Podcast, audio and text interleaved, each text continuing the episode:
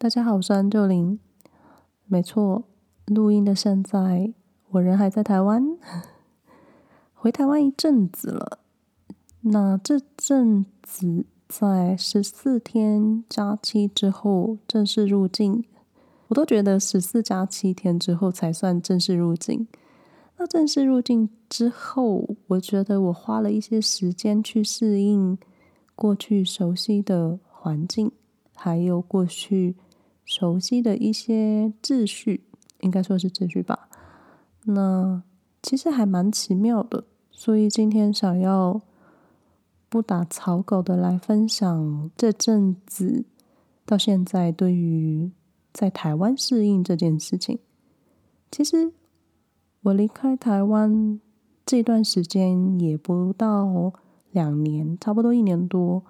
但是实际上回来之后，我没料到自己对于适应、再次适应台湾的一些秩序的时候，有一些新的发现。好比说，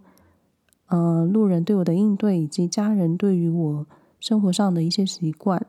其实总之需要再解释一番，但也蛮有趣的。那最先就是。嗯，因为我现在回来是住在我哥哥的客房，在哥哥帮我准备房间的时候，我记得他跟我说，那时候我家小姑姑还说，我从瑞士这么冷的地方回来，我还需要准备厚棉被吗？这种好像从一个冬天下雪国家回来的人，就不再害怕低温的感觉。听起来是很有意思，但我实际体会过台湾的冬天之后，我发现台湾如果真的要冷起来，那个体感温度也不比瑞士还差，因为空气湿度，我觉得因为空气湿度的关系，你在湿冷的时候的那种刺骨冷的感觉是真的很冷，然后因为台湾的。空间本来就是设计给夏日通风，所以在冬天冷的时候，一般人就是买一个小暖气或是开暖气。加上好像没有人会在呃建造房子的时候是把中央暖气都加在中央空调里的，所以相对来说，我觉得在台湾冬天室内要冷真的是很冷。这应该是我第一次深刻的感受到，其实，在你一个环境气候下，你在建筑上的设计真的是要因地制宜。其次，第二个很快就发现的一个不同的地方，就是我过去都没有觉得台湾的蔬菜真的很多种，因为因为在瑞士我们都是吃蔬食，那回台湾之后发现。台湾的叶菜类蔬菜种类真的很多，而且又很好吃，所以住在台湾真的很幸福。另一个我在食物上的发现就是，我觉得有一些菜色很甜。虽然我没有去台南吃饭，可是我在台北吃防疫旅馆的便当的时候，就觉得菜很甜。然后我就觉得，诶，当时我是第一次觉得，原来。台湾人在料理的时候是会加糖的，不然就是我过去都不以为意，觉得很正常。在经过一年多自己做菜的时光之后，因为我做菜是不会加糖的，回来吃台湾的东西，发现嗯，有点甜。那也因为台湾料理的关系，跟台湾常见的一些菜色。有些东西的处理上可能会稍微加工一下，或者是还有一些添加物，所以你在吃完一餐之后，应该是说我吃完一餐之后，我的饱后困超级明显的，就是即便我不吃肉，但是吃完那些料理之后，我的身体还是很累，可能因为我自己的饮食习惯也调整的差不多了吧。那另外一个发现就是，我觉得台湾的植物种类真的很多，充满各种特色。因为温度、湿度的关系，然后我记得我先生来台湾的时候，他都觉得台湾的植物真的很多、很特别，而且又绿又多。我相信，可能如果你有外国朋友到访过台湾的话，他们可能也说过一样的话。那另一个感受最深刻的就是台湾的便利度。即便我现在，即便我的老家是在新竹的小小镇上，但是只要走路几分钟就会有一个便利商店。然后你想要去药妆店啊，或是你想要去各个地方，其实都很方便。就是一个小镇上，你有浓缩的一些生活便利的东西，可能没有各大品牌，但是麻雀虽小，五脏俱全，就会觉得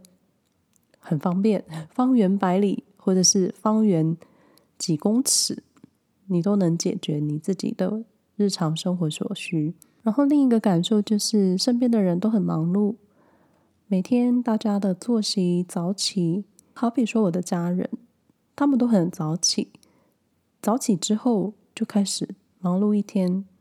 可能整理家务或是家里的例行公事，接着出门上班。那你在路上看到的行人，其实每个人都有自己的事情在做，都会觉得自己也想做点什么事，然后都会发现台湾人很忙，就是做什么事情都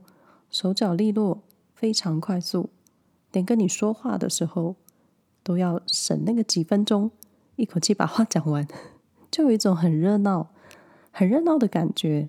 可能就推着我去焦虑了起来。因为在瑞士，就是一切都非常缓慢，那路上行走的人也不多，你自然不会有那一种匆忙仓促感，应该是这么说吧。那最后就是比较我私人的一些体悟。就是我现在，我好像我过去一直认为我是一个弹性度很大的人，在跟朋友约会上的话，我觉得我就是随遇而安，只要做到自己不迟到就好。但之前有一次跟朋友约，然后他迟到了，因为一些因素，那当下我就说，那这个行程我自己先去吧，因为我觉得。彼此的时间都宝贵，我的意思就是我不愿意花时间等你，我想要自己先进行我们的行程。那个时候就有一种，哎，我怎么好像变了？过去就是好啊，我有时间等你，我就等。但因为，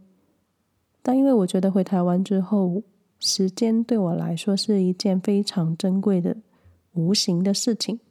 所以，所以我不愿意让。这么宝贵的东西，在莫名其妙的情况下消失。当然，我不知道我朋友会不会听这一集，搞不好他不知道我有 podcast。如果你有听到的话，就是说你。不过后来我们在约会的定点之后，还是有碰面。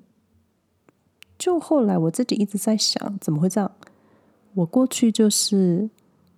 默默接受的那一个人，但现在年纪大了，然后更了解。你要去决定要去处理一些事情的时候，要更果断，因为你也没那么多时间 去去烦恼。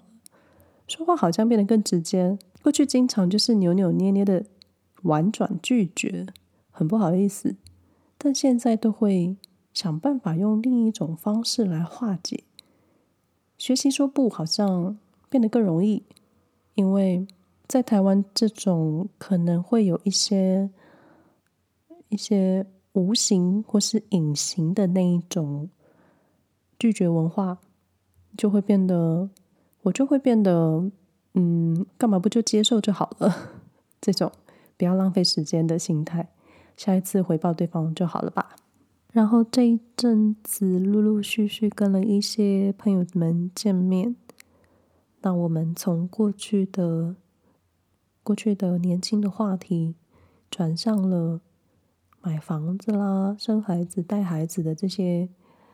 更高，应该说更进阶的人生话题，当时就就会有一种哦，已经到了这个年纪了，然后就是讨论吃什么保健品啊，然后做什么运动啊，对身体比较好的一些内容，就莫名的觉得人生就这样一直往前。时间一直推着你前进，然后很多事情也是在你沉淀之后才发现，原来已经发展的这么快速，不然就是你在生活中没有留意的小地方，一点一点被建立起来之后，才会有一种猛然发现这个变化，这种变化在你无形的时候累积，那我的感受又。可能直接跳到那个结果论。就我这次回来，发现很多新大楼，然后讨论的房价已经超乎我的想象，就有一种哎，我到了什么地方，或者是我脱节了太久了吗？一种不愿意面对，但又很害怕接受现实的心态吧。每回的闲聊都非常的随性，今天也不例外。然后最近多了一些订阅者，订阅的朋友，非常感谢你们。那我想说的是，前面的几个集数，我自己说的也很尴尬，就是自己听的时候也觉得，我怎么可以讲话讲的这么慢？然后前阵子有收到一些听友的讯息，然后讯息告诉我你们收听，然后嗯、呃、一些鼓励的话。我真的受宠若惊，也非常害羞又感谢，因为其实我没有特别宣传我的 podcast，就不知道怎么搞的，宣传别人的东西都很大方，但讲到自己的时候就会觉得很扭捏，所以当初就是放着一个，